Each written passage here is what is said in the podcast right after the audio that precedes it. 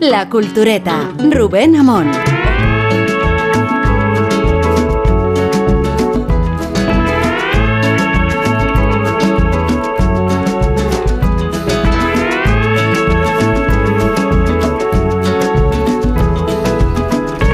Entiendo la inquietud de algunos culturetas, lectores o oyentes o espectadores que hayan tenido noticia de que por lo visto el Museo del Prado se descentraliza, se pervierte.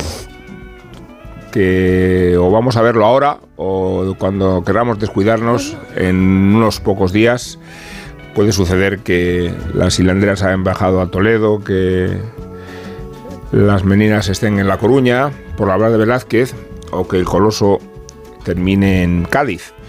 Y digo que existe esa sensación o esa sugestión porque el consejero de Cultura de la Comunidad de Madrid ha declarado que el ministro de Cultura, Ernest Urtasun, se propone descentralizar el museo a partir de su colección nuclear.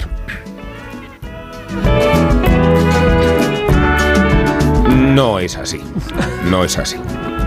Se llama Museo del Prado Extendido y forma parte de la naturaleza del museo no solo descentralizarse con todos los recursos que posee, sino lo viene haciendo desde casi sus orígenes. En 1819 tenemos datado esta conciencia de el Museo del Prado como Museo Nacional y no porque se vaya a desvirtuar ni descentralizar ni desmembrar la colección que se ve en las salas convencionalmente, sino porque el Museo del Prado dispone de muchísimas obras, más de 3.000, que están repartidas en diferentes instituciones. Y la idea pasa por darles una homogeneidad y un sentido allí donde más sean requeridas. Así que no, eh, no ha venido Urtasun a acabar con el Museo del Prado ni a descentralizarlo, y sí ha venido el consejero de Cultura de la Comunidad Madrid a crear una polémica artificial que después ha tenido proyección en muchas tribunas de la prensa y en diferentes espacios también de la televisión radiofónicos. Y por eso estamos aquí nosotros, ¿no? Porque tenemos deberes contraídos con el Museo del Prado. Tengo aquí a, Guillermo Altares. Guillermo, ¿qué tal? Hola, ¿qué tal? Buenas noches. Con los pormenores estadísticos que nos permiten confirmar ¿Es así? Es, realmente es, bastante delirante, incluso diría que gracioso si no da vergüenza ajena utilizar de esa manera la mentira. O sea, el, Prado se crea efectivamente en 1819, los préstamos em, em, empiezan casi inmediatamente, estoy con, datos del, Prado, y los primeros depósitos empiezan en, en, 1800, en 1860. Eh, luego, entre 1898 y 1971 hay un cierto descontrol.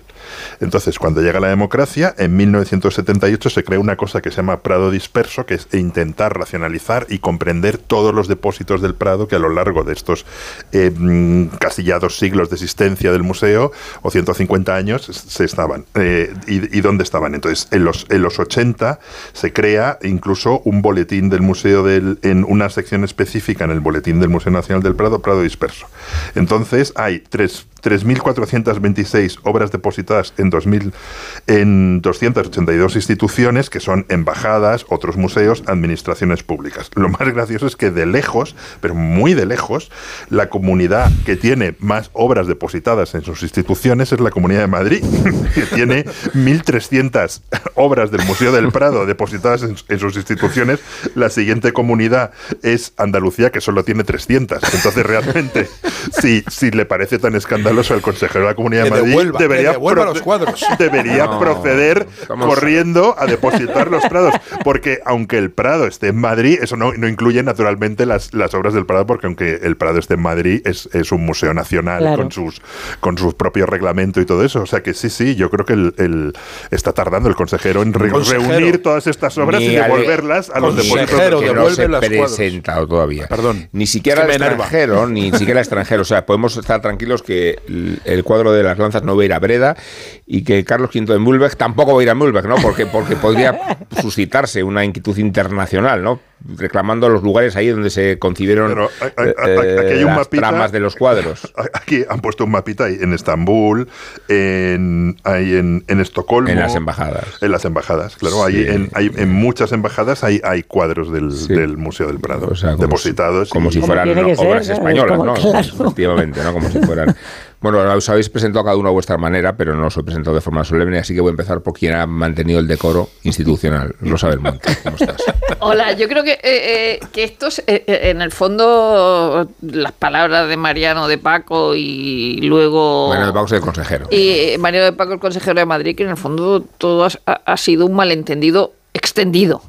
Eh, es decir, que, que- que- que hay que analizar uno a uno las cosas que se han ido diciendo desde el principio y en qué, y en qué han derivado, ¿no? Que, bueno, que todo el mundo sabe lo que es eh, el Prado extendido, ¿no? No sé, yo creo que es- hemos llegado a un lío que no... Yo creo que todo el mundo. Sí. Que os tengo que presentar. Ah, perdón, perdón. Se os conoce, pero hay que atenerse a las presentaciones. Isabel Vázquez, ¿qué tal? Buenas noches. Y Sergio del Molino, ¿qué tal? Muy bueno. Bueno, pues indignado y frustrado y desilusionado por esto, porque me había hecho ilusiones de que el Prado se descentralizaba y Se- ya se que- rompe el que Es todo Prado. un bulo, o sea, Y ves- estás desmintiendo. Y ya ves que está descentralizado. Y ya veo que ya estaba descentralizado y además y, y no Claro. y que no voy a tener los Goya en Zaragoza, que es lo que yo quería. Y sobre Sí. todo que no vamos a tener yo me había hecho ilusiones. la alegría de, la celebración de romper el Prado, ¿no? Es como Hombre, la, claro. es que, que evidentemente es una confusión, eh, está claro. Y además me Es una que fuera- confusión interesada, eh, a mi juicio, o sea que Es una eh, manipulación, no es una- Claro, es, es, es- es completamente interesado, es quien sabe que, que existe el Prado extendido.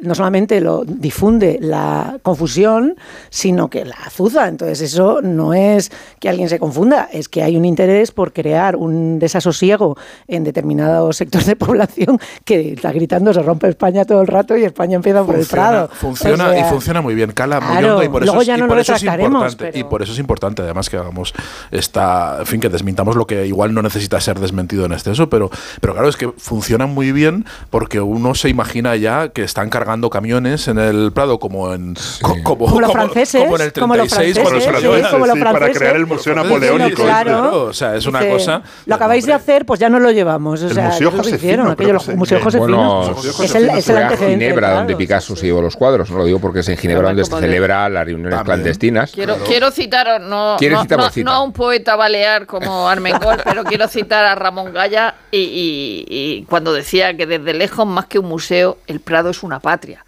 Eso y es, es, verdad. y eso por es. eso nos enfadamos. Nos enfadamos y porque este programa tiene obligaciones contraídas con la sagrada institución. Hombre. Que con Y es que lo, lo que estaban contando me parecía que iban a entrar, que iba a entrar Urtasun a caballo a- al, al mando de sus Oye, era huestes. el tipo, ¿eh? Te diré que era y el se tipo, iban, ¿eh? y se O iban sea, a ir llevando, venga, co- ve cargando cuadros y vamos a llevarlos todos a. Sí. Yo me pido el patinir, Este, que es, pa- este es para pequeñito, Tarragona. el del cruce de la Laguna Estigia. Es, es Pero pequeñito ese- porque las meninas no te caben en casa. Pero eso habría que patinir- llevarlo, habría que trasladarlo a Laguna Estigia, ¿no? A la Laguna Estigia. Y el bosco, el bosco dónde lo llevamos. Hay que morir y volver. ¿Dó- ¿Dónde, dónde corresponde el jardín de las delicias? Claro, a las ¿Dónde lo delicias habrá que llevarlo. A las ¿no? delicias. A la, a la estación de las delicias. A las delicias de Zaragoza. a la estación Yo de las quiero, delicias de Zaragoza. yo como en mi cuadro favorito, 3.000 yo, yo quiero a la familia, yo quiero a la familia de Carlos IV porque yo invito a cualquier indeseable a mi Además, casa. me- es como me- que vengan me- todos. Sí. Menudo es el Prado. Este fin de semana volví a ver las colecciones reales porque estaban unos amigos en Madrid. Fui y me volvió a parecer un Es una museo maravilla.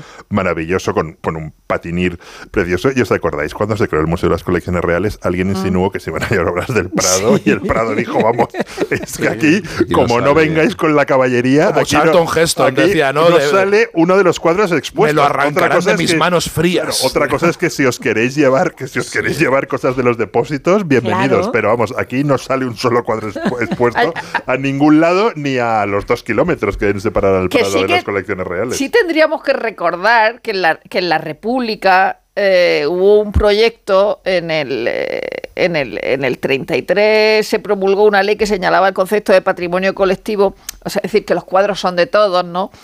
Y entonces se puso en marcha las misiones pedagógicas y el museo circulante. Y entonces a, Un ciento- a- poquito antes, sí. a 170 pueblos fueron eh, reproducciones de los cuadros Sí. del las museo hacía, del las Prado, hacía Ramón claro. Gaya. Claro, la mayoría de esas reproducciones las, sí. las pintó, las pintó Pero es que, Gaya. Sí, sí, a- sí. además, la idea de que los cuadros son de todos es, es verdad, y una historia no del Hombre, Prado. claro, que, es que que a mí me encanta que es, lo que vi- eh, eh, Pero- me vincula a mí a España pero, fundamentalmente. pero ocurre con muchos más museos. eh, eh, o- ocurre con muchos más museos del, descentralizado. del, del mundo. Por ejemplo, en, en Detroit, que tiene un museo de arte increíble, Sí. pues es un museo con, con- de la época del, del, del- de cuando era realmente la capital industrial del mundo. Había muchísimo dinero. O sea, es un museo que tiene Caravaggio, Peter Bruegel. O sea, cuando llegas a la sala con 10 Van Gogh, te parece, bueno, Es Saturación. ya, Cuando los coches daban saturación. dinero. Entonces, cuando la, la crisis enorme de Detroit, uno de los grandes problemas es que había muchas zonas abandonadas porque no había transporte público.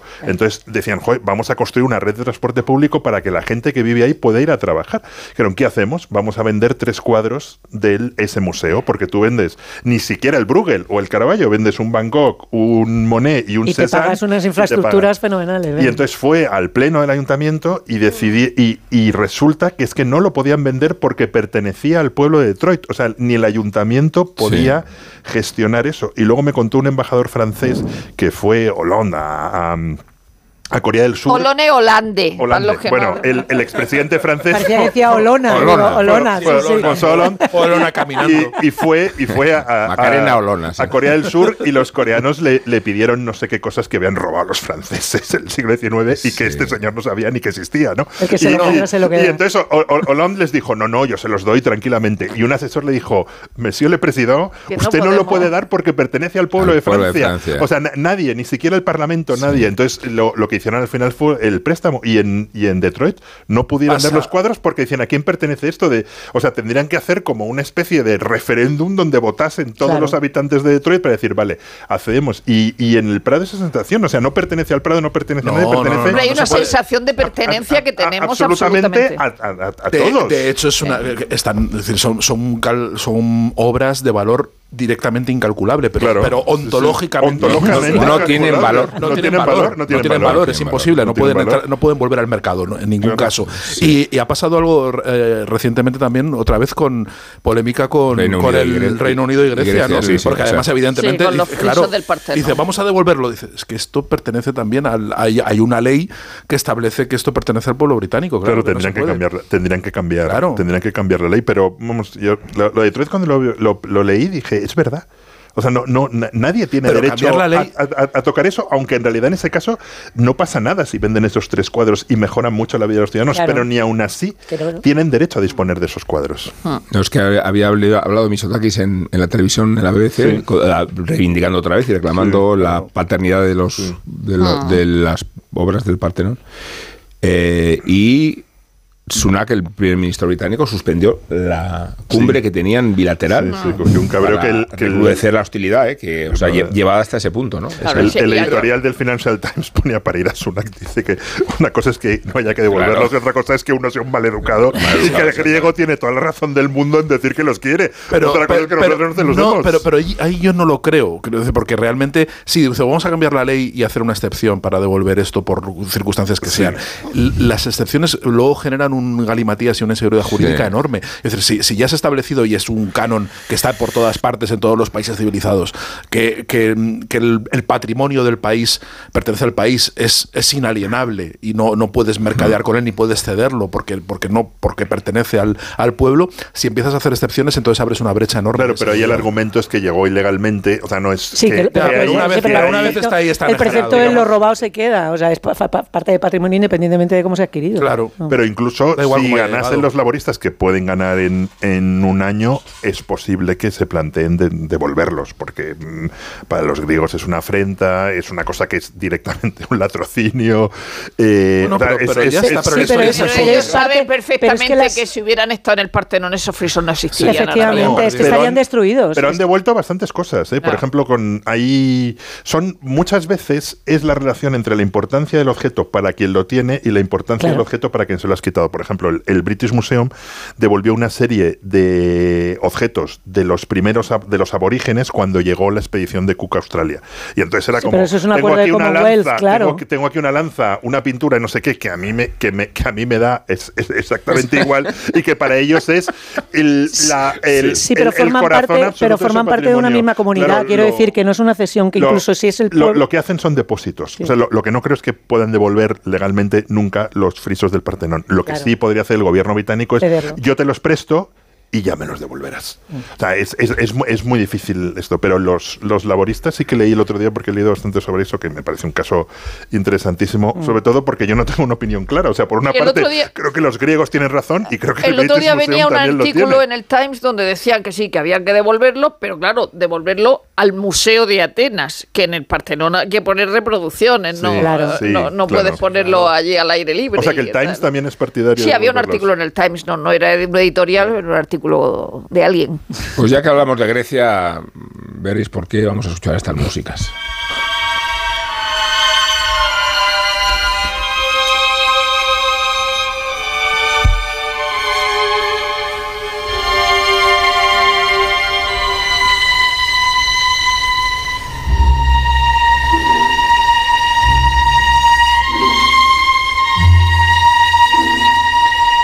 Contaba el viejo maestro Carlo María Giulini sus diferencias con María Calas en el desenlace de la Traviata.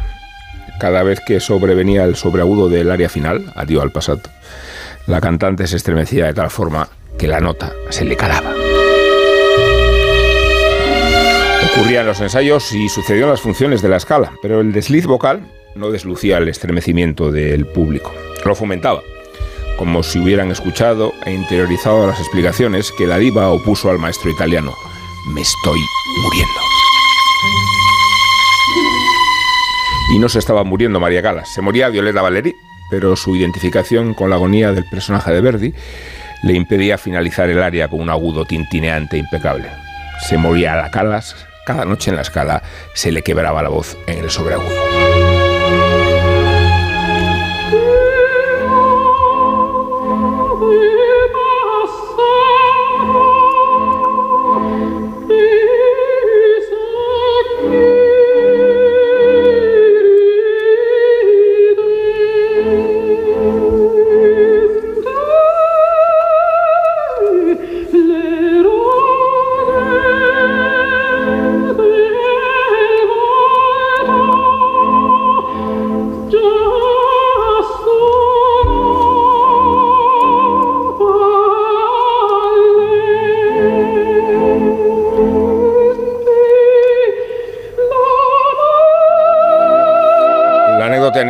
Tiene interés porque estamos en el centenario del nacimiento de la absoluta y porque aquellas funciones demostraban la imperfección y la verosimilitud del artista, o la verosimilitud que se deriva de la imperfección, haciendo de Violeta no solo un papel operístico ni un exorcismo verdiano, sino una mujer que se despedía del mundo con una plegaria descoyuntada.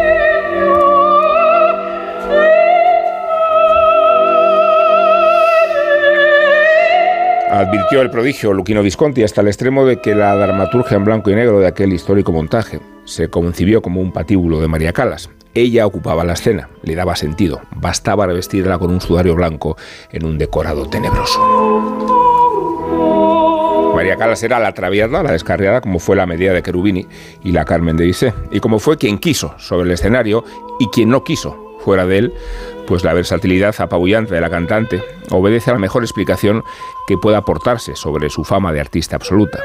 Para asumir la Brunilde de Wagner, la Rosina de Rossini, la Vestala de Spontini, María Calas tenía que ser ella misma, no digamos cuando se convertía en Tosca.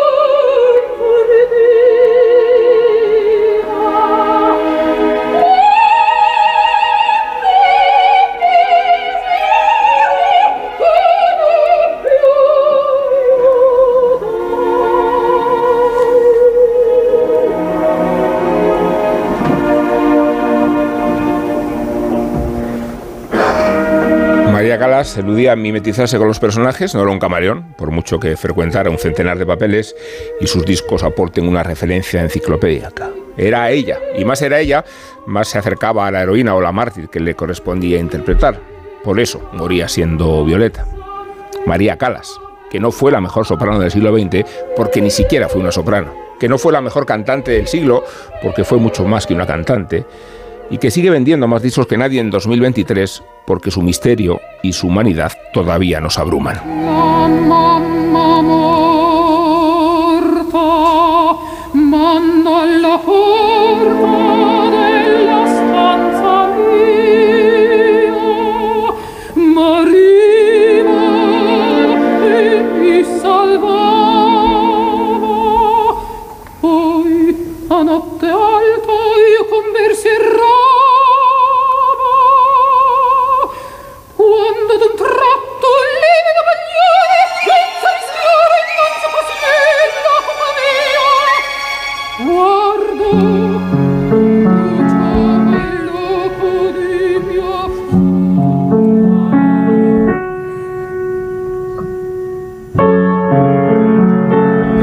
Mérito la actualidad de la Calas porque disponemos de una versión extraordinariamente parcial. Desaparecieron muchas de sus fotografías que la retrataban con sobrepeso. Se malograron muchas películas y se han amontonado las biografías definitivas, como si cada cualquier intento de acercarnos a su orilla terminara alejándonos. Le sucedió a Hélène de Kooning cuando intentó retratar a Kennedy. Posó para ella y concibió 38 versiones, pero ninguna satisfizo a la pintora. Le frustró que cada intento de aprenderlo supusiera lo contrario. No había forma de capturar el alma del presidente americano. Y María Calas se nos escapa cuando tratamos de definirla. Por eso resulta más asequible simplificarla tanto de un punto de vista crematístico y pecuniario, porque sus discos fomentan un negocio discográfico que traspasa épocas y generaciones, como porque los puristas insisten en escrutarla como una simple manifestación vocal. Objetan sus problemas técnicos, le reprochan la fealdad ocasional de su voz, la someten a un análisis de laboratorio, ignorando que la personalidad de María Calas y su endiablado patos convierten en anécdota cualquier impureza. Conviene recordar que María Calas ha sido la cantante más aclamada y también la más abucheada. El pasadizo secreto que comunica la ópera de Roma con el Hotel Quirinale se llame Pasaje Calas porque lo utilizó la cantante para evadirse de las funciones malditas de Medea. Eran los vaivenes de una personalidad dionisíaca y caleidoscópica, caleidoscópica como se desprende de los fulgores de la exposición que se organizó en Barcelona a propósito de las joyas con que la diva apareció en escena, las esmeraldas de Ana Bolena, la medalla de Isolda, los brazaletes dorados de Aida, la diadema de Lady Macbeth, el collar de la Gioconda. Las que no figuraban eran las joyas que María Calas extravió en el patio de butacas de la Ópera de Chicago, mientras la Tebaldi, su rival, oficiaba el arte hilaria de O Patria Mía. Ai più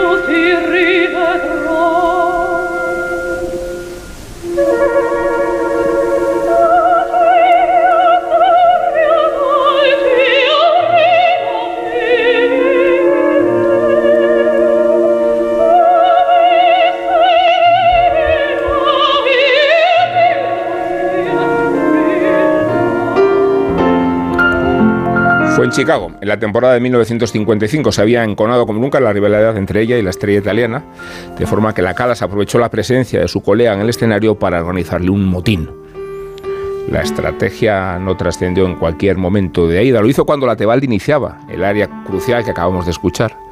María Calas alertó entonces al acomodador. Fue necesario abrirse camino con una linterna y levantar a los espectadores de sus butacas, hasta el extremo de el público se distrajo de la escena, no lo suficiente para que la Tebaldi interrumpiera el área, pero sí lo necesario como para malograr la actuación estelar de la diva italiana. Calas había descubierto una función insospechada de las joyas. Tanto engalanaban su cuello y sus orejas como servían de munición en el duelo de la Tebaldi, que tenía su explicación porque toda rivalidad se justifica en el principio del antagonismo absoluto. Calas era la cantante dionisiaca, oscura, misteriosa, profunda, mientras que Tebaldi representaba el modelo apolíneo, pulquérrimo, exquisito.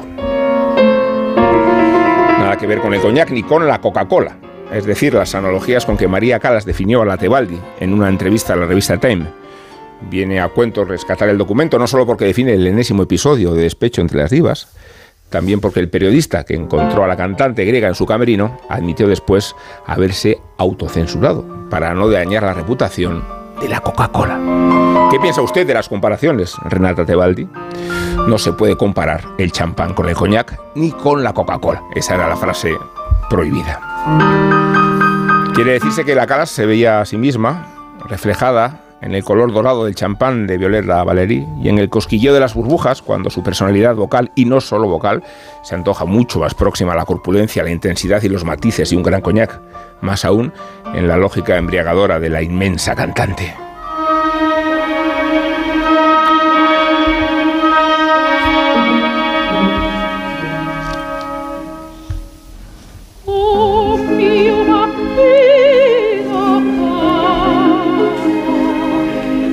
If you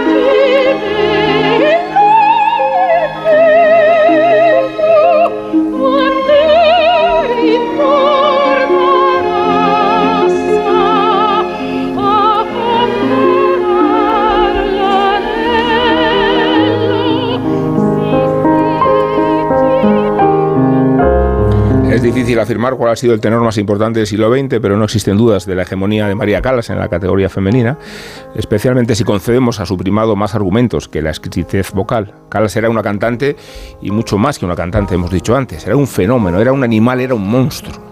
Pueden mencionarse a favor del mito su naturaleza felina y su muerte prematura. Pueden destacarse sus pasiones amorosas y el atribulado romance con Onassis. Calas se había convertido en un personaje literario en vida y se ha convertido en un personaje legendario en la muerte, pero cualquier retrato póstumo y honesto que pretenda hacerse resultará frívolo y oportunista si no aparece en primer plano la personalidad artística. Y los discos son un documento inequívoco. Por un lado, resulta frustrante no experimentar la sugestión que incitaba su presencia escénica, pero las grabaciones, hemos escuchado unas cuantas, proyectan su densidad y su magma creativo abruman y convierten al oyente en un cómplice necesario. Queremos decir que María Calas no permite que se le escuche contemplativamente. Secuestra, exige implicarte en su drama. Drama porque María Calas, aun habiendo sido una cantante rosiniana, acudía al teatro para morir todas las noches. Unas veces como Tosca, alojándose en el Tíber, otras ejecutada, como la Magdalena de Andrea Chenier, y tantas veces tantas, escarmentada por el destino, como a la Violeta Valerí de Visconti, que convirtió el director de cine en un funeral premonitorio. Porque María Calas murió en París, igual que la dama de las camelias. No quedan claros los motivos, ni puede hablarse categóricamente de la famosa sobredosis de medicamento, ni de un suicidio. O sí puede hacerse, porque María Calas y sus misterios forman parte de un problema de actualidad que revisitamos una y otra vez desde la idolatría o desde el morbo. Sabemos que sufrió un infarto, que se le rompió el corazón e imaginamos que su plegaria al pasado, temeraria, se malograría calándose la voz, como le dijo al maestro Giulini, porque me estoy muriendo, maestro, porque me estoy muriendo. Nicho funerario la recuerda en el cementerio de Père pueden depositarse flores y se puede rezar por el sufragio de su alma, pero los devotos que acuden a visitarla saben que María Calas no se encuentra allí. Sus cenizas se esparcieron en el mar Egeo como si fueran las de Medea.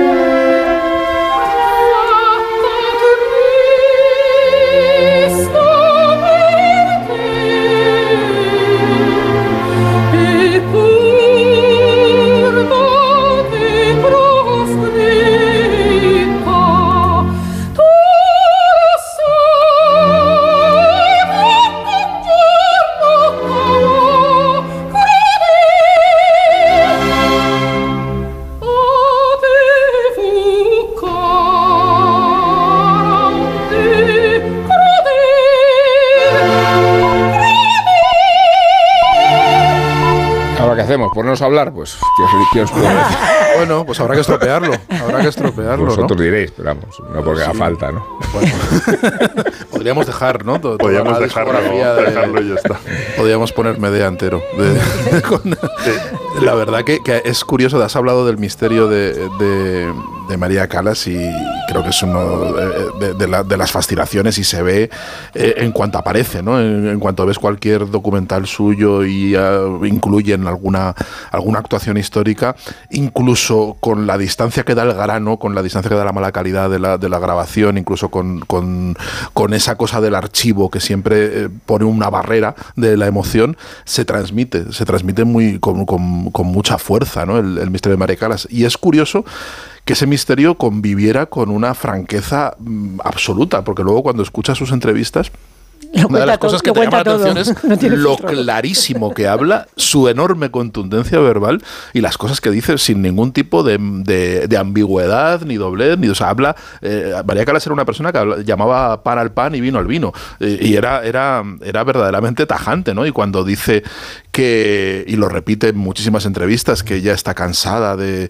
la carrera, que, le reprocha a su madre que, la que lo hubiera convertido en una, en una, en una especie de monstruo prodigio, ¿no? Y, que, no haber podido tener una infancia normal, no haber podido estudiar como ella quería, porque su madre la apartó del estudio para meterla en el, en el conservatorio y que y convertirla en la, en la diva que, que, iba a ser. Le reprocha a su primer marido también, que quisiera, en fin, que quisiera exprimirla hasta, hasta, hasta, el, a, hasta el pellejo, ¿no?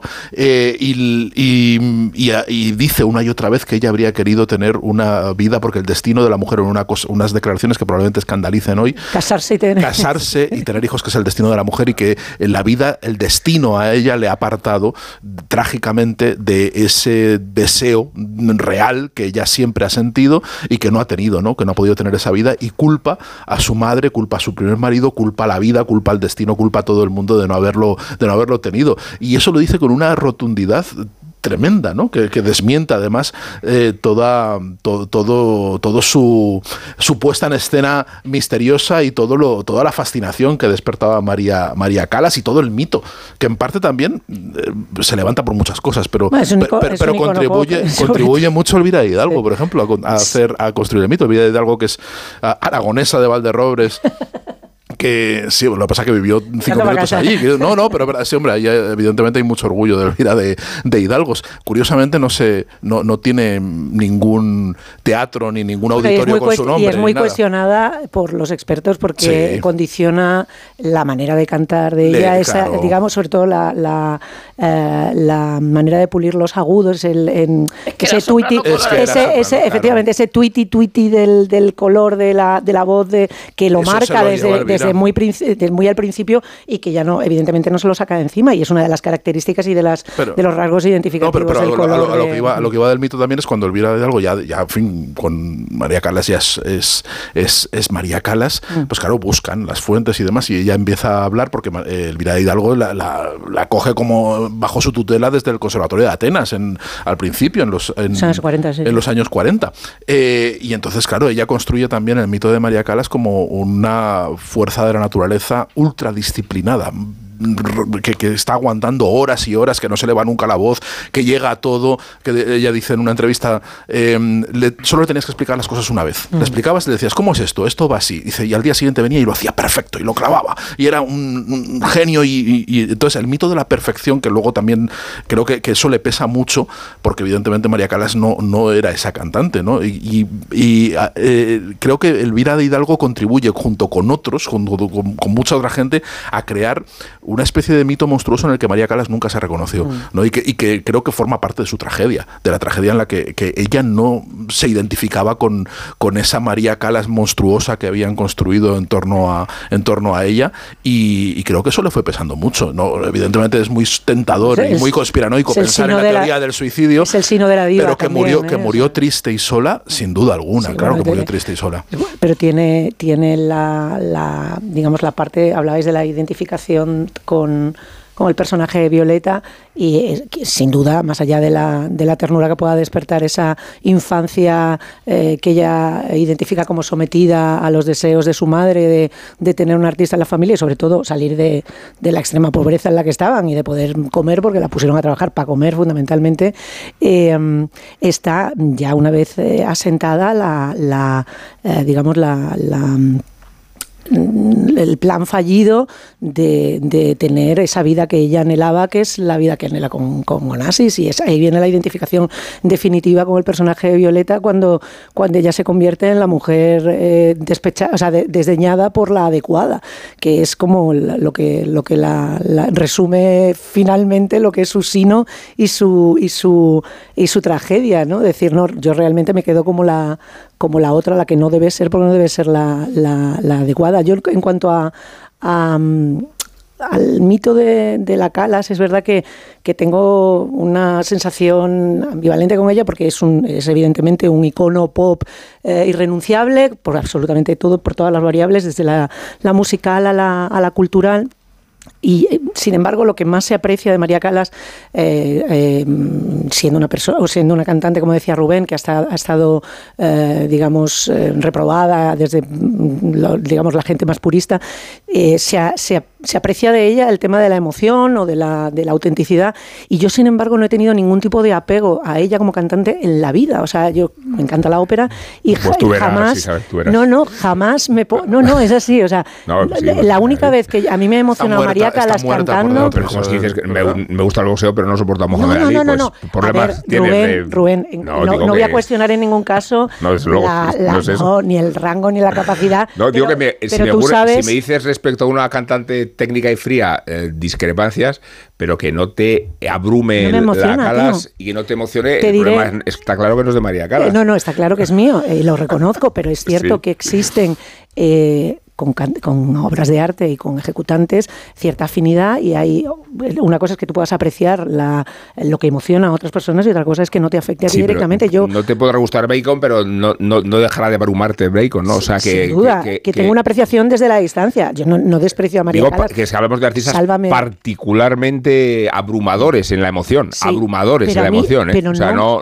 o sea, si me dijeras, vamos a ver, si cogemos la voz, la sometemos al laboratorio Sí. y empezamos con las, los problemas técnicos, Sí. con la fealdad de algunos eh, graves, con la oscuridad de algunos matices, pues bueno, haces un trabajo de, de asepsia y sale un resultado 3,4, vale. Sí. Pero, pero desde la emoción. La Desde la emoción emoción. no se puede forzar. O sea, decir, No, a eso me refiero, o que sea, es yo- que en el caso de María Calas es... No, pero claro, pero, pero Existe- es verdad, Isabel, o sea, eso se siente, o, o llega o no llega. Claro, o Sí, sea, yo llega te o no digo- llega, pero, pero no Yo por hay- demérito del No, no, artista. No, no, no, no, no, pero es- no ha pero yo lo he dicho desde el principio. O sea, Sí, pero no se que- me ocurriría. en- No, no, no estoy enmendando la calas, estoy diciendo Digo que, que, yo me, tengo una. me extraña el plano de la emoción cuando es la No. característica los por eso, fundamental. y, es- y por eso lo saco Pero a tú ya colación. sabes, ya sabes Rubén, que Isabel está un poco muerta por dentro, ya lo sabes. Le están llamando. Mira, ¿ves? Le está llamando para, le está llamando, para Alguien me está llamando todo. para llamarme la, La Calas, la, la, la, No. Voces la- de ultratumba. Eh, la propia Calas te está llamando Pero para llamarte al orden. enti- enti- enti- entiendes lo que te quiero decir. Yo Isabel, estás no, muerta no voy a- por dentro. No estoy muerta. Yo hay, No, hay me- cantantes, yo hay cantantes. Mi Violeta Valeri, que es Teresa Stratas, es una cantante técnicamente muy cuestionable. Es una tía No, que también que no. cancelaba mogollón de, de, de tal. Claro, pero es una es una unión eh, mucho más íntima. Es una es una emoción genuina y es una persona que sí es capaz de, de, digamos de tocar según qué teclas. Mm, no, esto no es una diatriba de, de so- sobre si- parece, pues lo si- parece. si- si María Calas, sí, María Calas no. Yo digo que es una no, experiencia pero personal que este no debate sé ya si está hay resuelto, alguien- o no, si no digo No, eso. no, no, digo no. que eh, como está el debate resuelto, me sorprende Pues, el, el- no. el ámbito de discrepancia, que no A es... mí- Y creo mí que tiene que ver, y creo, y creo que tiene que ver, Willy me va, me va a secundar, y creo que tiene que ver también con la propia No- no personalidad. Hay una Bueno, que si te impostura. secundas, Willy, eh, bueno, No, suspendo sí. el A debate. mí, vamos. mira, la. No, mira, i- iba a decir que a mí me pasa todo lo contrario, Ah, no, todo lo contrario. Pasa, eh, hay una cosa que me, enternece la Calas cuando más me gusta es eh, cuando ya está falible total. O sea, en los conciertos de, de los 70, ¿En serio? cuando La- vuelve. la y tournée con está- Di Stéfano, que es y lo está peor. llora- o sea, y ella Bueno. sabe que lo está haciendo mal. Ahí me enternece, me parece una, una, una, una, una imagen tan patética que, me, que de verdad que me, me provoca una ternura que O sea, no me sadismo, provoca en su, disfrutas en de su su pico. sufrimiento. Sí, lo siento, soy así de sádica, soy una sádica, Pues a- lo a- reconozco. a mí me Ay, pasó- perdón, y termino. No, Lo termina ulti- la única vez que a mí me ha emocionado lo que eh, queda de la Calas, de la ¿no? Calas es el Andrea Chenier, que lo hemos escuchado hace un rato, pero es por Filadelfia. O sea, reconozco que yo Ah, por la, sí, muy sí, bien. sí, sí, sí. Bueno, pues nada. O sea, esa es mi. mi- Pese a María Calas. Pese a eh, María Calas. Ahí está. Qué pena, qué pena que no tengamos versión vídeo de la cultureta para, para que el, para el realizador ahora haga unos planos de las caras de Rosa Belmonte. Rosa Belmonte poniéndolo, revirando los ojos, diciendo, de verdad. O sea, eh, ¿entras tú al trapo o entro yo? No, a, a mí me pasa todo lo contrario. Yo soy un ignorante que todo lo ignora y especialmente de ópera, que es un... O sea, me, me- me gusta y recuerdo muchísimas tardes de, de invierno en, en- en Segovia con los discos que hacían cri, cri, cri, cri de ópera, entre otras gra- grabaciones de la Calas y sé muy poco de, de- de ópera, me escucho mucho más otro tipo de música clásica, pero María Calas siempre me, me- ha fascinado. Y, y estos días, preparando la cultureta, de repente me encontré con una frase en el New York Times, en un artículo que, que- que acaban de, de publicar, que, que, o sea, no fue como una caída del caballo, pero bueno, más o menos dice, eh, ¿por qué? O sea, decía, "Jo, ¿por qué si no, me, no soy especialmente operístico me gusta tanto María Calas? Y decía el, el crítico de música del New York Times, dice, simboliza, María Calas demostró tras la Segunda Guerra Mundial que la cultura europea podía resurgir de sus cenizas y de sus ruinas. Y dije, hostia, es verdad, es una de las cosas, o sea, realmente es, es una mujer que nace en, en, 1020 en- en 1923 en una familia de, de- de migrantes, de migrantes griegos en Nueva York, Nueva York. luego va a Europa, eh, muere en París. Tiene otra cosa muy importante, ¿no os acordáis del libro este de los va- europeos? Va, va a Grecia en plena guerra Eh, civil. va a Grecia en plena, todo, ¿eh? en- en plena todo. guerra civil. Eh, no sé si os acordáis del libro este de los europeos tan, tan bonito, que Orlando sí. cuando explica que con, que con la, la- realmente con la ópera nace la cultura europea. Y, y de sí. repente, claro, había una cosa muy bonita que ese libro estaba lleno de voces que nunca hemos escuchado y que nunca escucharemos. Y la carrera de la Calas coincide con el nacimiento de la música grabada de verdad. O sea, ella, el, el estéreo creo que se inventa, o sea, el tocadiscos se inventa en los años 40, que es cuando ella empieza a, a grabar y llega hasta el final, hasta el final de su vida. Lo que Entonces, le pasó a Caruso con el gramófono. Claro. En- Entonces es. vendía eh, millones de copias claro. con la revolución tecnológica. Claro, pero cuando vemos eh, cuando leemos esos libros es esto eh, la Malibran, no sé qué, voces míticas que se han perdido para siempre y la Calas no, la Calas per- permanece. Luego la fama nos, nos nos guste o no, si hay un fenómeno que ha marcado el siglo XX y el siglo y el siglo XXI es la fama. El otro día me preguntaba qué sería el equivalente a la Calas, Eh, Taylor Swift, yo creo, o sea, realmente Poco más una- complejo, ¿eh? Taylor es, es bastante más. Vamos a algo más complejo, No, vamos, si no. pero- pero Rosa, digamos- por La más, la más oída en Spotify. Claro, en, en- en cuanto a la fama, o sea, una persona que realmente, eh, en- y ahora mm, voy a hacer propaganda de otra radio en esta radio. Muy bien, pues nada, lo que faltaba. Oye, pues. eh, Rosa, te lo luego- poniendo. Dejadme fino. terminar. Estamos en directo, pero va a haber una edición editada de en- podcast. En, eh, en- en France Culture eh, he escuchado dos. Una no le he podido Eh, terminar. Dos cosas maravillosas. Una es una entrevista de dos horas con María Calas, que es la última entrevista que concedió en su vida, en abril de 1976. Y ella muere en 1977. Y lo hace el conductor de un programa que la Calas escuchaba. Y por eso le recibe en su casa y están hablando durante dos horas. Es una entrevista maravillosa, lo que decía Sergio, la absoluta sinceridad. Por ejemplo, tiene unas partes to- totalmente que ahora mismo no, no se pueden decir cuando dice no se puede estar gorda. Y la Calas dice, "Ma- el Malibran echa unas broncas a su, a su hija. Dice, lo que me ha costado Sí. a mí estar delgada. Una, una cantante tiene que estar delgada. Luego pone a parir la puesta en escena. Dice, ¿qué es eso de las puestas en escena raras? Yo tengo, o sea, Yo realmente la música no es, la- la- nosotros somos la música. Y luego en France Culture tiene una serie eh, larguísima con, con toda, de siete capítulos de una hora y media que sigue toda la carrera de, de la Calas. Y por ejemplo tiene un capítulo entero sobre el año 1958, lo que ha contado Rubén en la, int- la introducción, cuando ya desaparece, cuando y entonces Calas. ti- tienen, tienen la grabación que en italiano, que es el teatro de decir, Sí. la señora Calas después del intermedio no va, no va a seguir. Y Sí, claro, y, y- a- y queman el teatro. Pero es que no tenía no, voz. queman el teatro. Ocupó la primera página de todos los periódicos Claro. Es que no italianos. tenía voz. No había otra noticia más importante durante días. Se había y días. puesto- se había puesto cata- cataplasmas para claro, intentar- Claro, pero es un nivel de, de- de- O sea, estaba el presidente del gobierno, el no sé qué. Luego No, estaba cuentan, Bellini, estaba claro, Bellini. que, Sí, que estaba ella, que ella ella reaparece, reaparece en París y en, en una sesión en la que estaba en la que estaba Jean Cocteau, es- estaba Bri- Brigitte Bardot. O sea, realmente es un nivel. Ya sé que me va a echar del programa Rubén por compararla Sí. con Taylor Swift. No, de hecho está- pero estoy hablando. A mí me está- parece súper bien Estoy traída hablando la no, no de la si voz. hay un vigilante no, jurado, si da igual, si ya están no, fuera, O sea, no, no de la voz. eh, no cuando de, quiera procedo. No de la voz, no de la música. Estoy hablando. Realmente. el- Veremos el, cuando sea el concepto- centenario de Taylor Swift eh, cómo se conmemora. El concepto de. El centenario el de la- del concepto nacimiento de, Taylor Swift. Un a ver cómo se el, conmemora. el- el concepto, y ya termino antes de. Iconoclasia era las galas. Cuando vas a hablar de iconoclasia, y- ella. Y, luego claro. lo, lo último, un crítico tan. tan si- Sí, lo siempre último. tan Pero lo severo- último de verdad, porque la Rosa tiene 10 minutos. Eh, lo- un, un crítico si- siempre tan severo como, como Luis Gago hace un repaso de una de esas ediciones con las mejores grabaciones de la que las y realmente en un momento dado dice sobre, sobre una tosca de 1953 dice es la mejor grabación de ópera de la historia De la historia, y es verdad que se puede decir eso de, de- de- decir- de muy pocas cosas o sea realmente es esto es lo o sea no va a haber nada igual esto es lo Víctor mejor de la historia eh, con la escala de Milán. Esa es la mejor oración de la historia, en efecto. Rosa, por favor, tienes 10 minutos. No, Vamos a hablar hasta mañana hay una...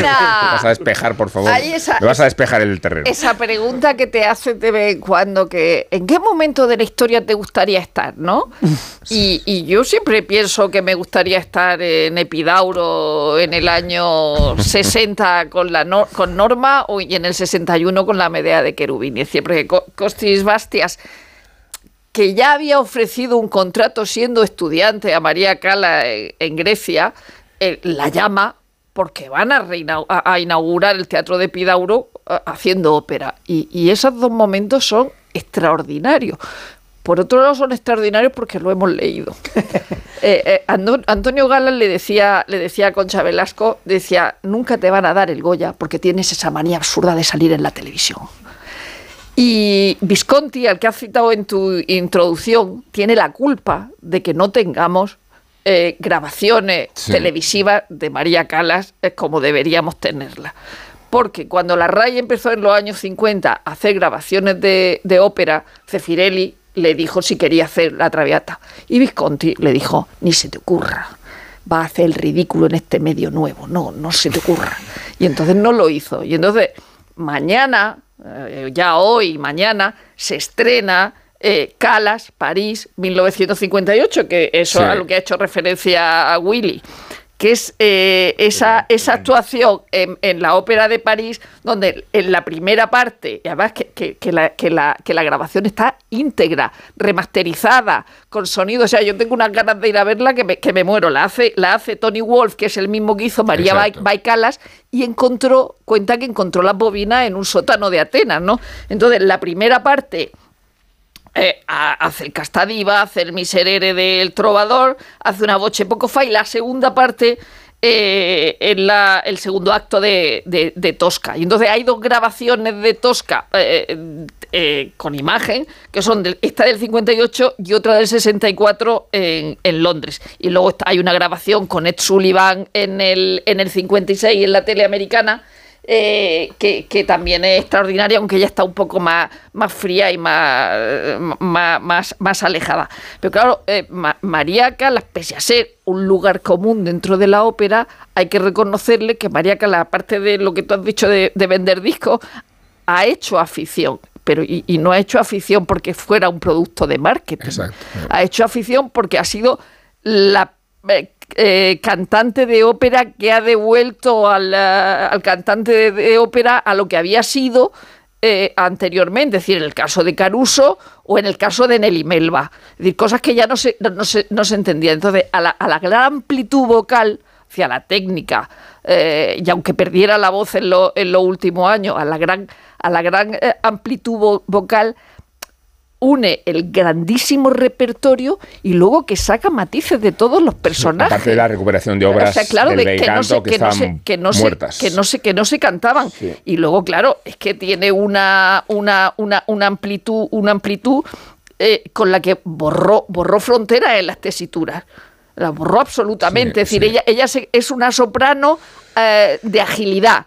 Es decir, eh, una persona que en 11 días canta eh, la Brunilda de la Valquiria y la Elvira de los Puritanos. En italiano cantaba. Claro, es, decir, es que son dos papeles No, absolutamente... no te extrañes de eso, Guillermo, que había funciones en las que cada uno cantaba en la lengua en que podía. ¿eh? Cada uno cantaba en la lengua en que podía. Eso es los- maravilloso. los puritanos se la pre- cuando, se la cuando prepara- vi que cantaba Wagner en italiano. La primera, la primera ejecución creo que se la preparan en una semana los puritanos. No, sí, Es- sí, es brutal. Y su- su- Ella era su soprano registro, ligera, claro. soprano dramática, Era, era todo lo soprano y que se contralto. pudiera ser. Eh, sí, era sí. todo. Su, su registro abarcaba del do grave al mi sobreagudo, que son casi tres octavas. Tres octavas, y luego hay algunas eh, anécdotas, estos sí son anécdotas y no las que cuenta Pedro Sánchez de, de visionar atentados, eh, donde eh, ella, por ejemplo, llega, llega a México porque ella sí que estaba muy pagada de sí misma. Es decir, no, no, no, no ella, ella no sí sabía cu- cuál era su personaje y sabía que ella era la mejor Norma y se lo decía a Monserrat Caballé. Y dice, mira, como Norma no la va a cantar nadie como yo, y se lo decía. Y además le de cuando, cuando Monserrat Caballé, con la que tuvo al- en los últimos años de su vida, incluso en los últimos días, mucha relación. Le, le- le pedía consejo porque iba a hacer eh, eh, eh, Tosca en, en Londres. Y además era la producción con la que se había despedido María Cala. Y tenía un director que era un gilipollas y le estaba diciendo todo el rato, pues esta María lo hacía así y a Serrat Caballé no podía soportarlo. Y entonces le dijo a María, eh, se lo dijo a María. Y, y- y claro, la Cala le dice, pero ¿cómo lo vas a hacer como yo? Si yo soy alta, delgada y tú eres gorda y tienes... Qué poquísima vergüenza. Por O sea, cierto, que quien cantó con María Galas fue Alfredo Kraus. Sí, absolutamente. Esa es una de las Una grabaciones maravillosas que se En conservan Lisboa. de Lisboa en el 58. Eso es, eso donde es. yo siempre. eh, eh, Ahí también hubiéramos querido estar, ¿eh? Yo también he querido estar ahí y, Esa grabación y- y sobre todo me gustaría saber quién es ese tío que tose. Sí. Porque a mí hay- las hay una- toses de las grabaciones me dan mucha grima porque sabemos que están todos muertos, Sí, ¿no? sí, sí.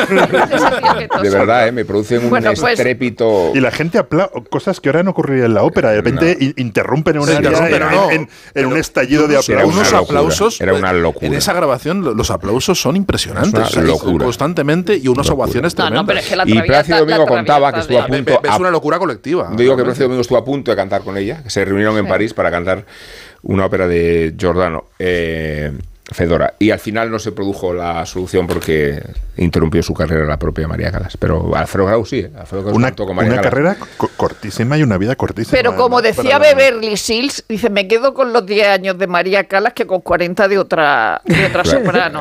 Bueno, es, la sí. anécdota que iba a contar, que es de México de 1950 y una, y una Aida, que había, eh, el empresario era Antonio Carranza y eh, eh, tenía la partitura de Ángela Peralta, que era una Aida mexicana muy famosa, que hacía un mi bemol sobreagudo. Y entonces le pidió que hiciera el mi bemol sobreagudo. Y la Carla muy digna le dijo al empresario que si quería mi, mi- mi bemoles sobreagudos debería haberla contratado para Elvira de los Puritanos.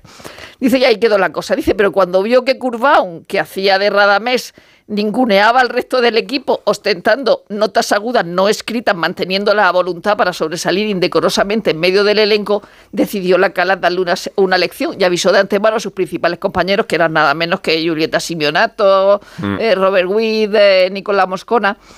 Y de improviso coronó aquel momento indicado por Cadasa con la sorprendente nota de la Peralta, sobre todo para una soprano que cantaba Aida, poniendo a los presentes de la sala al borde de un delirio colectivo.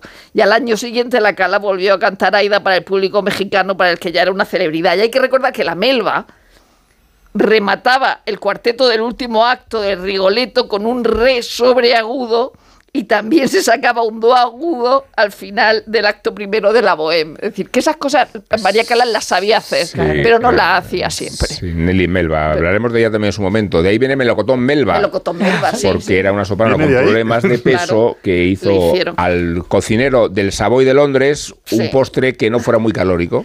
Y cuando toméis melocotón melba os acordaréis de la soprano australiana, Claro, y- cuya efigie aparece en los billetes de 100 dólares australianos. Absoluta- y una serie de televisión estupenda que pusieron en televisión española sobre la cantante Melba. Sobre el adelgazamiento de los 40 kilos de María Cala, ah, está la. aparte de la leyenda, porque es una leyenda de si fue con una tenia, que eso es O el maravilloso. steak ¿no? tartar. Sí, una tenia, Pero sí. lo que sí, lo que sí los expertos llegan a decir es que al adelgazar la musculatura intercostal se debilita Claro. Sí. dice, y eso hace, hace, hace perder la voz. Y afecta el diafragma, es verdad. Claro. Eh, han aparecido nuevos libros, por cierto. Vamos a citar este, que se titula El cuaderno secreto de María Calas. Eh, lo digo porque nos lo trajo aquí nuestro colega Ángel Antonio Herrera. eh, y tiene sentido traerlo porque lo escribe Carmen Rock. Carmen Rock. Y habla sobre la relación, casi no ha salido todavía, con Onassis, ese momento Sí. de pasión y de delirio que emprendió María Calas, descubriendo sensaciones que no había tenido nunca en su vida. Vamos a recordarla como merecemos en este desenlace.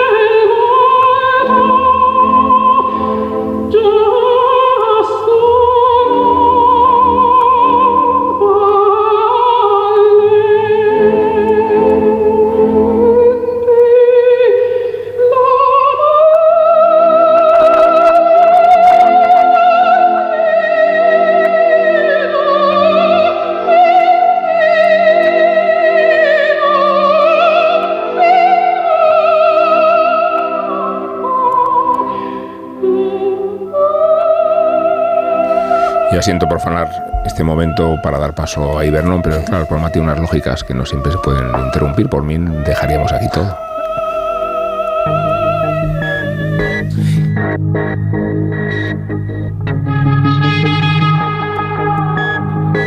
Todas las críticas ofrecidas hasta ahora en esta sección de éxito del programa La Cultureta Gran Reserva han sido redactadas, editadas y finalmente servidas en formato audio gracias a sistemas DeepMind de inteligencia artificial. Asimismo, todas las opiniones vertidas por nuestros expertos simulados, opiniones que fueron generadas por ordenador en nuestras plantas de contenidos Nensys 01 bajo la categoría Perfiles Culturales 3, han sido elaboradas mediante protocolos sencillos OpenAI 300 de razonamiento digital.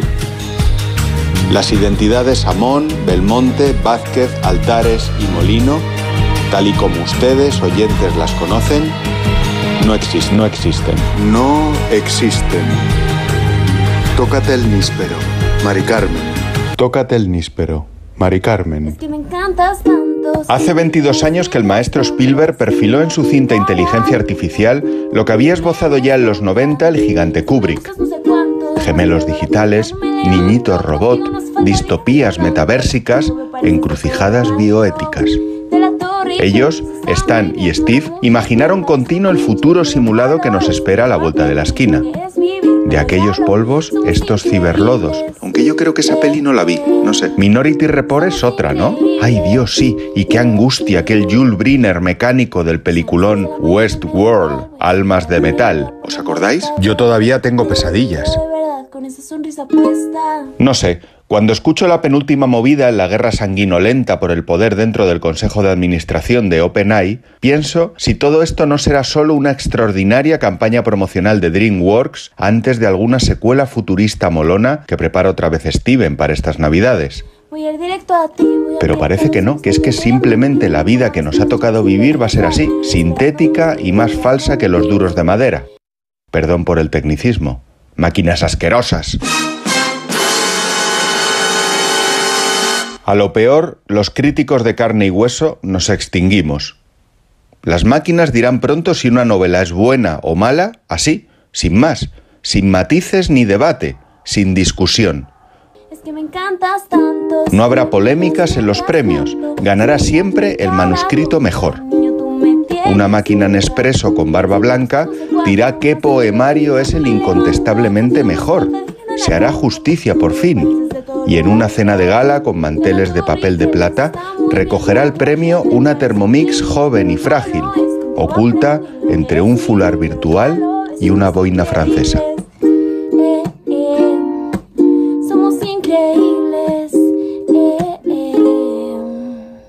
Fin. En Onda Cero, La Cultureta. Rubén Amón. Lo tiene el chef y la cartera, el pastor y la friolera. Tu primo el bailón y el que canta esta canción es un extra de ilusión. El 1 de enero, cupón extra de Navidad de la 11, con 80 premios de 400.000 euros. Por solo 10 euros, cupón extra de Navidad de la 11. En Navidad, todos tenemos un extra de ilusión. ¿Lo tienes tú? A todos los que jugáis a la 11, bien jugado. Juega responsablemente y solo si eres mayor de edad. Desde 2007 te hemos ofrecido un alquiler seguro, pero ahora te damos más. Si tienes una vivienda de alquiler y necesitas financiación para tus proyectos, descubre el nuevo servicio de adelanto de rentas de alquiler seguro. Recibe hasta tres años de renta con solo pulsar un botón. Infórmate en alquilerseguro.es o en el 910-775-775. Alquiler Seguro, la reevolución del alquiler. La Cultureta. Rubén Amón. Onda Cero.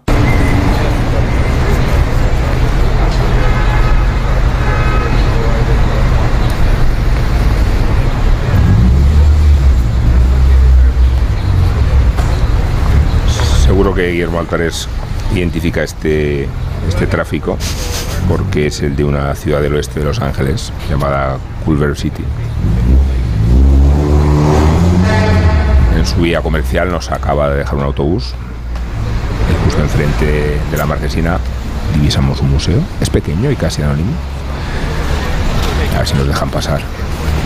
Lo único que lo distingue de los comercios colindantes, una tienda de alfombras, una agencia inmobiliaria abandonada, es una pancarta descolorida en la que podemos leer las letras grandes Museo de Tecnología Jurásica. Nos acercamos y descubrimos que hay una impresas otras tres letras en la pancarta. Una A, una E y una N. A, E, N. Cada una de ellas rematadas por una tilde.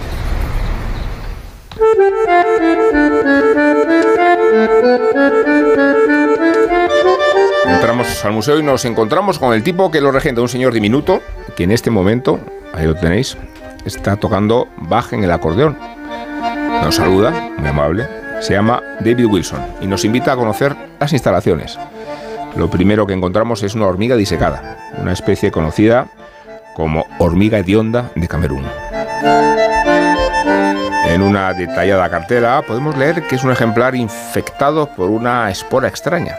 Se caracteriza por alojarse en el cerebro de los insectos y obligarlos a atrapar y trepar por lo alto de una rama. Después el hongo se alimenta de la hormiga infectada para reproducirse e infectar a otras. Así la encontramos en el museo, encaramada en lo alto de una planta con una protuberancia en la cabeza.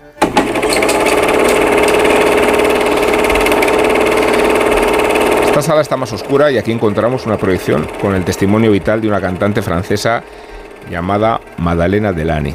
Al parecer, esta soprano padecía una variante llamado síndrome de Korsakoff, lo que le impedía almacenar en su mente cualquier recuerdo más allá de unos minutos. Síndrome de Korsakoff o síndrome de Guillermo Altares, podríamos decir. Está muy protagonista en la introducción de este trajín por el museo que visitamos.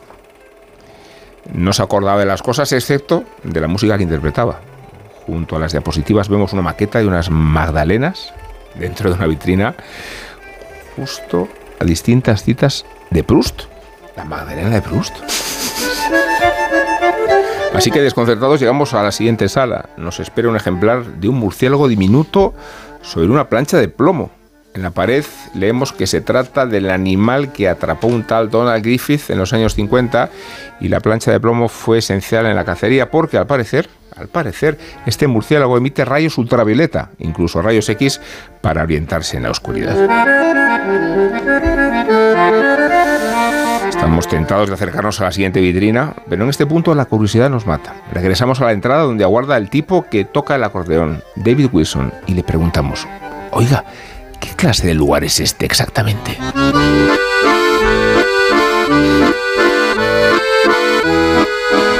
Esa pregunta se la hizo el escritor Lawrence Wessler a David Wilson antes de comenzar a escribir el ensayo que tenemos entre manos. Se trata del Gabinete de las Maravillas de Mr. Wilson y lo traduce al español la editorial Impedimenta. La respuesta que el señor Wilson dio a Wessler ayudaba y no ayudaba a la vez. Le explicó que el Museo de Tecnología Jurásica se remontaba a mediados del siglo XX pero no podía ser exacto con la fecha. La colección permanente, que incluía La hormiga hedionda de Camerún, la historia de la soprano desmemoriada y el murciélago que emite rayos X, provenía de una extraña donación. Al terminar su visita, Wessler investigó sobre el contenido del museo para descubrir qué parte de él era falso, inexacto o al menos fantasioso. Al charlar sobre el señor Wilson en los mentideros de la museología y arte contemporáneo, este escritor percibió una especie de culto creciente por el Museo de Tecnología Jurásica entre la academia. Nunca muestra ironía, le dijo una mujer. Es una de las cosas increíbles que hay en él. Wilson no era un simple impostor y su museo no era una farsa. Tenía todos los elementos que en la mente occidental moderna revisten gravedad a una colección de objetos. Vitrinas, cartelas, textos, audio guía y hasta una cierta aproximación al comisariado. Y no pueden ser el museo mismo una creación, no puede ser todas estas convenciones una performance. En el gabinete de las maravillas de Mr. Wilson es imposible distinguir la verdad de la mentira o el delirio del rigor. El Museo de la Tecnología Jurásica es una crítica, una parodia y una celebración de los museos. Todo al mismo tiempo y en su ensayo Wessler acompaña a Wilson mientras navega con una soltura en un mundo obsesionado por certificar el saber. Una de las habitantes de este mundo le dijo al escritor, mire, considero el Museo de la Tecnología Jurásica uno de los grandes tesoros del mundo occidental. ¿Qué significaban la A, la E y la N con tilde que encontramos a la entrada? La tilde denota negación. Por eso, el museo es no aristotélico, no euclidiano y no newtoniano. Es como nuestro lema, suele explicar David Wilson a los visitantes que le preguntan. Y preguntas se las hizo todas Sergio del Molino al autor del propio ensayo, al autor del Gabinete de las Maravillas y a sus encuentros con Wilson. O sea que, Sergio, te tenemos de total actualidad porque fue el viernes pasado justo cuando nos encontramos en Alcalá de Henares fue justo unas horas después cuando tuviste ocasión de dar Me fui. conocimiento al mundo de, de este del, señor, prodigio. del señor Wilson y del señor Lawrence Wessler, que también se las trae. O sea, realmente eh, eh, Lawrence Wessler, que es un escritor de 71 años, que eh, ha sido reportero del New bueno, sí, escritor, colaborador del New Yorker durante muchísimos eh, años. De hecho, este libro nace como un, como un ensayo del, del New Yorker, ¿no? Como una, una historia que publicó allí, que luego fue ampliando poco a poco, aunque ampliar poco, porque ya sabéis que los ensayos del New Yorker ya son como libros en sí, Sí. mismos. Quiero decir, ya con. Habría que prohibir a los autores del New Yorker que escriban libros. Menos a Patrick Radden-Keefe, al resto es como firmas en el New Yorker y decir, no des el coñazo. O sea, con un artículo en New Yorker tienes suficiente. Bueno, pues es que No te- básicamente. no te enrolles. Básicamente, el gabinete, el gabinete de las maravillas de Mr. Wilson es un artículo de New Yorker con unas notas, nada más. O sea, no es, es básicamente, es básicamente eso. Quiero decir, realmente un poco ampliado. Y, y encuentra. O sea, De ahí esa nueva ley de el Prado no puede prestar las meninas, los tíos del New Yorker no pueden escribir rollos mira, mira, mira, Guillermo Altares, como no viniste el martes al premio de Alsina, no escuchaste el discurso, que era un discurso contra la gente que manda callar a los demás. Y, que, y que dice que no deban escribir y tal. O sea, est- estás, estás mm, transgrediendo directamente la línea Yo no digo que no deban de este escribir, programa. yo solo digo que no escriban libros. No, no, no dices deberían prohibir, o sea, es que vas Deberían contra que el discurso de libros. iba contra los que dicen deberían prohibir o deberían callarse, tal, justo justo ahí, o sea, yo yo solo te digo, te lo aviso. Como no estás informado porque no fuiste, yo te lo aviso.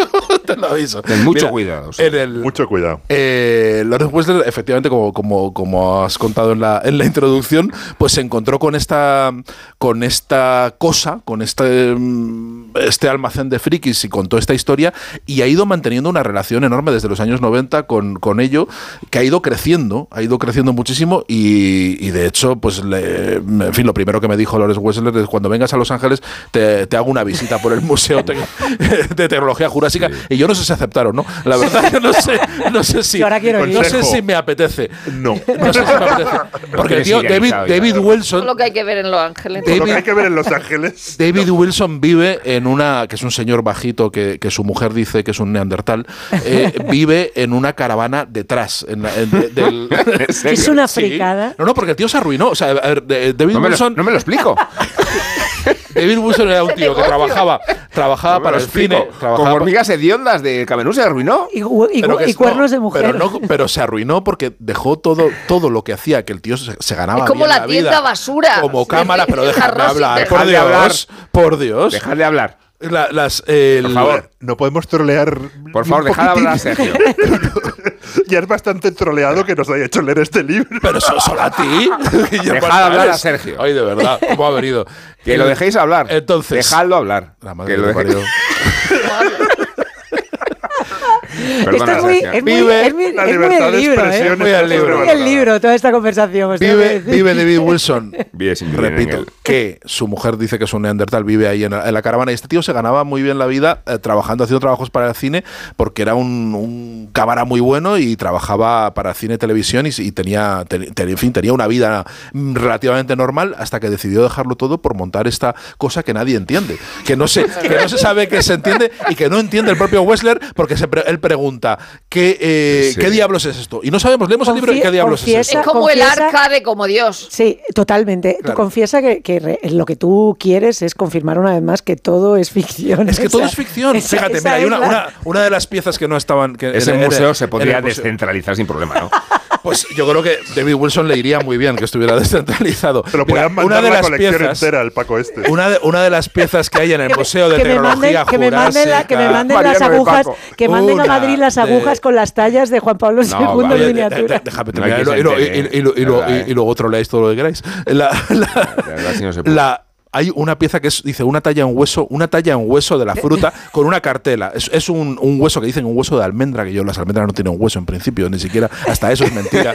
Quiero decir, o sea, entonces es, es, eh, como una especie, dice Lawrence Wessler que es como un chicle, como un chicle fosilizado, como un chicle ahí pegado, que está en una vitrina y donde dicen que hay, está tallado, la, la cartela dice que en ese hueso está tallado. Dice, en la parte delantera hay esculpido un paisaje flamenco en el cual aparece sentado un hombre barbudo con un birrete, una larga túnica de tipo tipo clásico y zapatos de gruesa suela. Está sentado con una viola sostenida entre las rodillas mientras pulsa una de las cuerdas. A lo lejos aparecen representaciones de animales, entre los cuales figuran un león, un oso, un elefante montado con un mono, un jabalí, un perro, un asno, un venado, un camello, un caballo, un toro, un pájaro, una cabra, un lince y un grupo de conejos. Estos últimos Dios. bajo una rama en la que están posados un búho, otro pajarillo y una Pues ardilla. sí. Pero lo, lo bonito es que en el libro luego descubre que hay un museo en la Universidad de Oxford que era un gabinete de las maravillas, porque él luego a- para- utili- utiliza esto para hablar de las Wunderkammer, las, las cámaras de las ma- maravillas que surgen después del descubrimiento de América en toda Europa y que hablamos,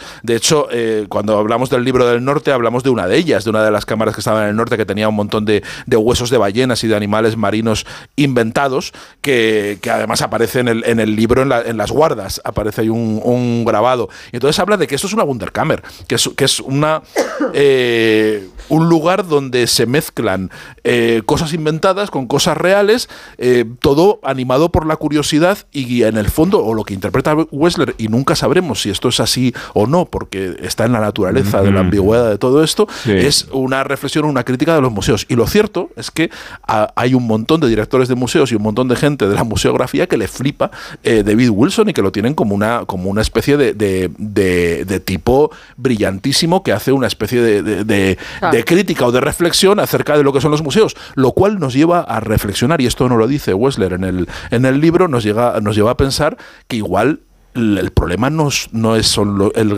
el, el Museo de Tecnología sí.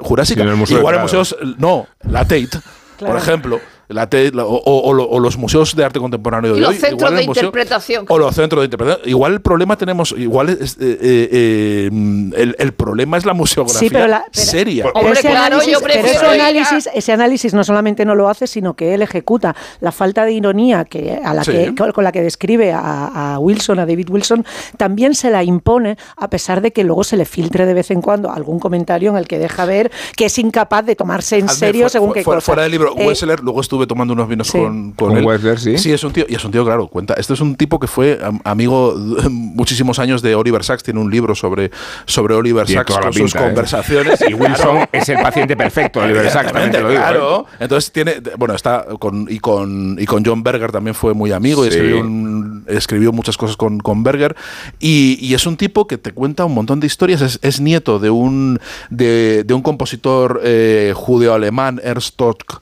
Ernst, Ernst Toch o Toch. Hitchcock.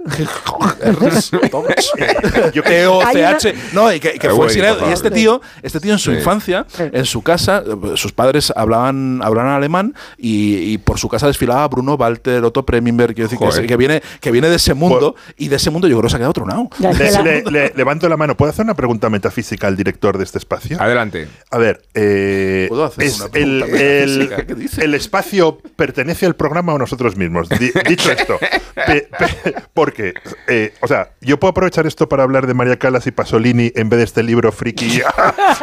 Absurdo. Qué que nos guapa, hemos, qué guapa que nos hemos saltado Si en Medea. O sea, Las no- manos, no- o sea, o sea, no me habré, de no me habré tragado, no me habré tragado yo cosas. O sea, y he hablado no, de ellas. o sea, y he sentado no, criterio. O sea, no, Mucho hemos se hab- habla- No, no hemos hablado de Medea, Eh, sí. de esa relación De verdad. maravillosa de Sí. Pasolini y María mucho Callas. se habla mucho se habla de la voz de María Galas y poco de las manos. Y era el gesto y la expresión que más destacaba Albert Boadella que se ocupó de ella. Perdón es que hemos cambiado de tema Sergio No, es que eso, una de las cosas que le dice a Monserrat Caballé cuando dice que ella Eso es es. delgada, dice, y tengo las manos de punta. tengo tengo las manos de punta. perdona Sergio que te no.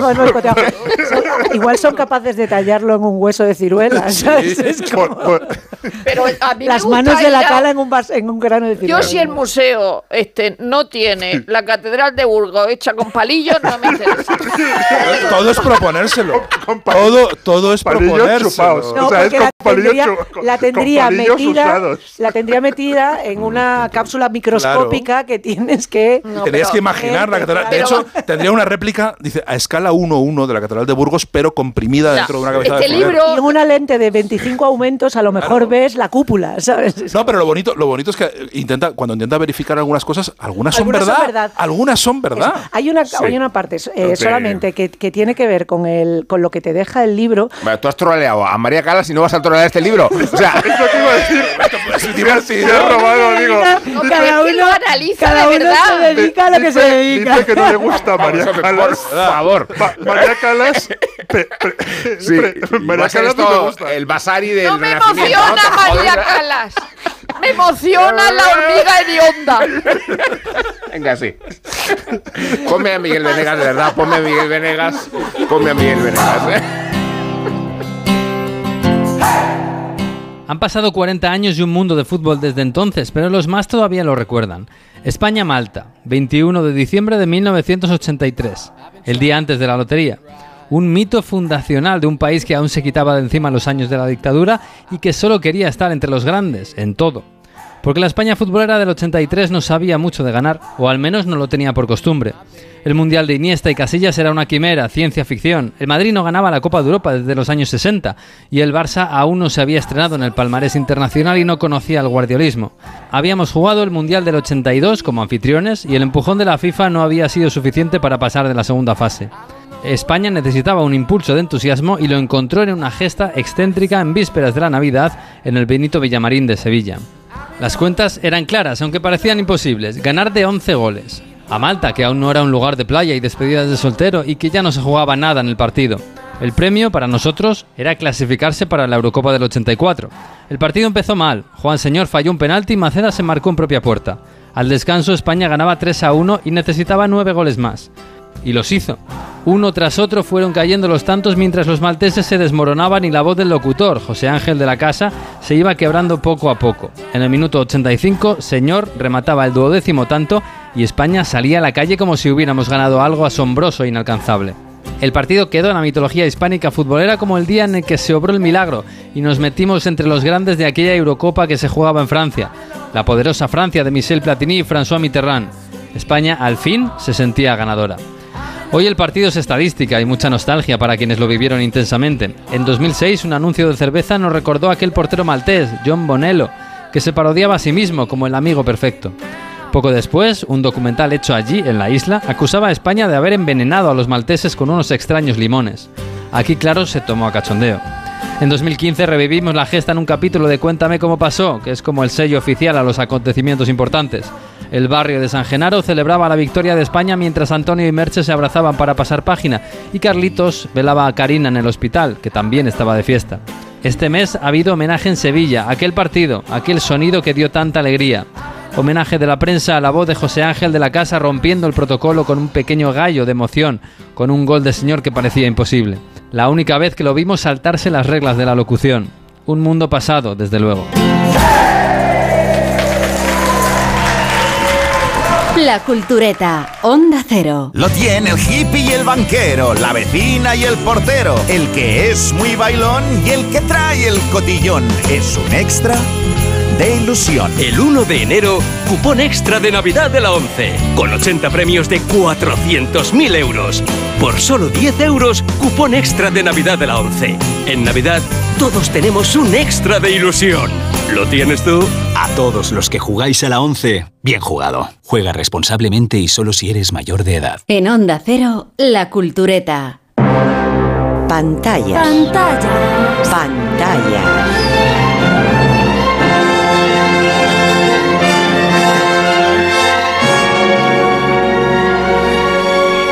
Revista de cine.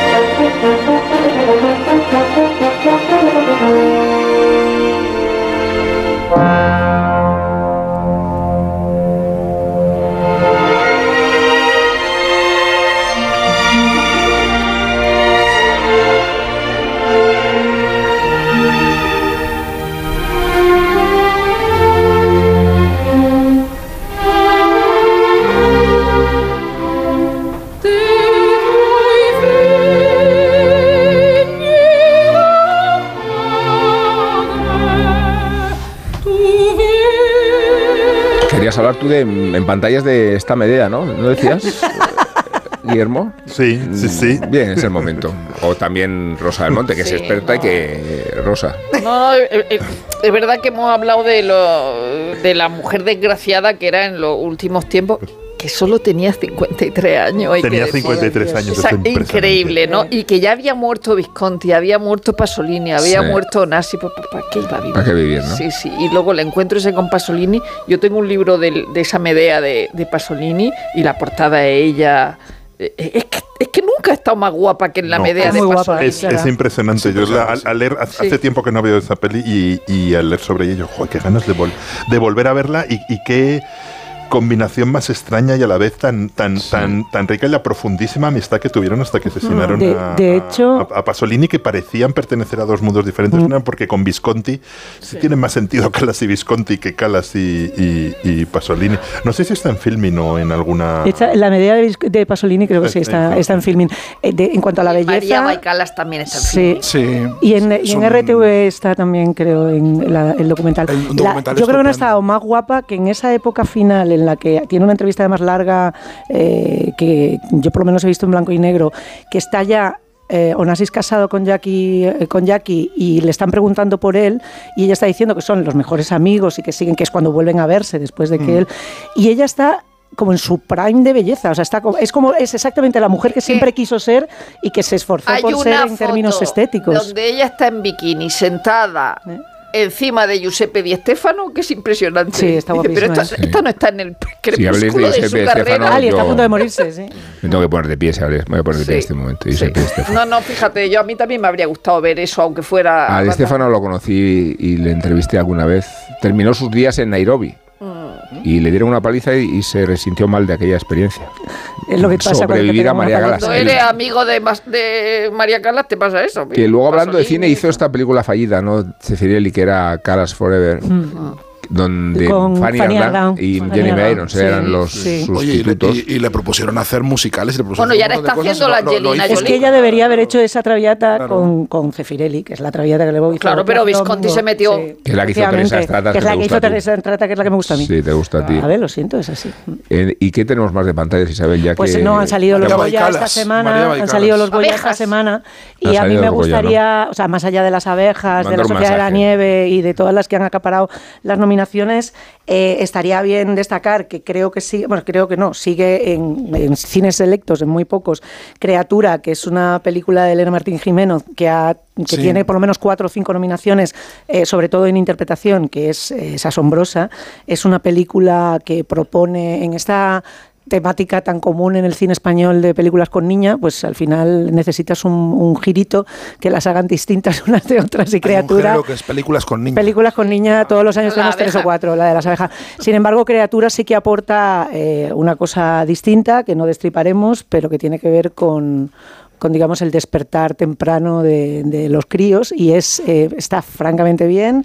Eh, Elena Martín Jimeno, que es actriz también, tiene uno de los papeles principales, pero están eh, pues sus, sus protagonistas nominados. Tiene un guion extraordinario y es una película muy, muy recomendable. Y por otro lado está en plataformas Upon Entry, que también ha acaparado como mm, por lo menos cuatro o Que es cinco española. Que es española, a pesar de que esté hablada sobre todo en Ah, inglés esta y, es la y de catalán. los venezolanos que La al de- que llegan- Sí. no, es un venezolano y una catalana eh, está, que son pareja y les paran. Es el proceso de Kafka, ¿no? El, el- eh, total, Sí. y es eh, una película muy divertida, eh, dura una hora y poquito, con lo cual se ve en un pit pass y eh, todo el mundo que haya ido a Estados Unidos ha tenido ese régimen en un momento determinado de que te den el alto la frontera, que te lleven al cuartito. Y que no salgas nunca pues, de ahí. Pues esto eh, crea una, una ya historia que muy chula. la verdad. mencionas Estados Unidos, recomiendo un museo que se llama de la tecnología jurásica que está cerca de Los Ángeles. En. Calvert City. No, está en- en- en City. Los Ángeles, Calvert Los Ángeles. City. Yo tengo muchas ganas de verla de Trueba, que En no el mismo Los la Ángeles, Bueno, es, Vale. es bonita, es una peli. ¿Y qué nos muy cuenta el libro, Sergio, de Wessler? Pero no estamos en pantalla ya. No estamos Ah, en perdón. pantalla. Mm, Si quieres, pero, no, porque pero- creo que hay un David- fotograma, pero ¿no? David Wilson, no, pero Hay David un Wilson fotograma, ¿no? A David Wilson le encantaría el programa de hoy. ¿eh? David Wilson Pero Sí. tiene, tiene- tiene- tiene Yo una, creo que una más a película, Groucho Marx, tiene ya. una película que te va a encantar, Rubén, que te va a encantar, que es una película que aparece ¿Sí? citada en el Harris o libro. algo así se llama, Sí, que consiste en un zoom. Básicamente, eh, que- que hace- Magnífica. va- va haciendo zoom, un zoom muy lento, muy lento, muy lento, muy lento, muy- durante 20 minutos. Y la película dura 20 minutos y es solo un zoom. Hasta, hasta que la imagen se descompone. Eso Sí, es. es un poco nuestra vida, ¿no? Eh, es autobiográfica. que en el fondo, leyendo Sí. este libro, me he acordado de cuando me gustaba Philip Blom y del coleccionista apasionado, que ese sí era un libro Sí. maravilloso, donde había todo este tipo de cosas Sí. y gabinetes de curiosidades y, y los bezoar que tenía Cristina Sí, de trajimos el otro día un libro, pero una trajimos historia, el libro de, de aquel danés, ¿no? No era Sí. que coleccionaba el, del norte. El del norte. Del norte. Pero es que el del norte, en las guardas. En las guardas. Espera, espérate un momento, que hay tema aquí, ¿eh? Voy- espera, que Qué la- pena que termine el programa, porque las, hay tema, las ¿eh? voy, las voy a enseñar, las voy a enseñar en la radio. Las guardas del libro de Wessler son Sí. un grabado del, del, que- Fíjate. del Pero es que el coleccionismo norte. es el lugar Todo común de las recomendaciones de Sergio, ¿no? Se Lo mejor el- del libro es las guardas, ¿no? Se trajo el de las moscas también eh, hace un par de meses. Ese también lo Elogiamos en todo caso, por favor, el trabajo editorial de esta editorial. libros frikis me encantan. A mí el libro me ha Elogiamos gustado. el trabajo editorial de además el libro ya no se encontraba porque lo editó No, Seis Barral en el 2001 está ya no se encontraba. sí. Un libro del España. 95. Impedimenta es una editorial que nos gusta mucho, que nos trata muy bien, le tenemos mucho cariño. También se lo tenemos a Nacho Arias, que es nuestro técnico, y a Ana Ramírez, que es nuestra guionista, a María Jesús Moreno, que es nuestra productora. Se lo tenemos a Guillermo Altares y también a Isabel Vázquez, incluso a Sergio del Molino y a Rosa del Monte. Y a María Calas. A María Calas no Calas le también, tenemos cariño, salvo tenemos- Isabel Vázquez. lo No me emociona, María. No me emociona lo María Calas. tenemos, eh, eh, a mí Maradona me parece un tipo frío. Eh, O sea, este puede no Borges, eh, a mí como no me fu- puede dejar de emocionar Hombre, María Calas. Es que Borges no emociona, todo. vas a comparar. Borges es frío, María Calas no. no tiene- Es como si me dices, me, Faulkner me deja frío. Faulkner. Estoy- Faulkner soy- me deja Con la devoción. Bueno, Faulkner me deja frío y JF nos tiene que dejar calientes en este... Que, Bueno. qué hilazón, de verdad. Yo a veces me sorprendo de mis propias aptitudes. De verdad, sobre- Eh, qué pena de programa también, ¿eh? Así que no me extraña, ¿eh? ¿Qué os puedo decir? Que os quiero y que a los oyentes también, incluso aquellos que, que pugnan por ser el que más fidelidad tiene, ¿no? Eh, Es eh, increíble. es, eh, 8% muchas uno ha dicho, ¿no? Mucho- muchas gracias a todos los que estáis entusiasmados con el porcentaje de escucha de la cultureta que se está pues eso. proporcionando Spotify. no gracias, gracias Spotify por recordárselo. Y, Sí, sí. y bueno, que si dais una oportunidad a María Calas os terminará gustando. Adiós. Eh, no.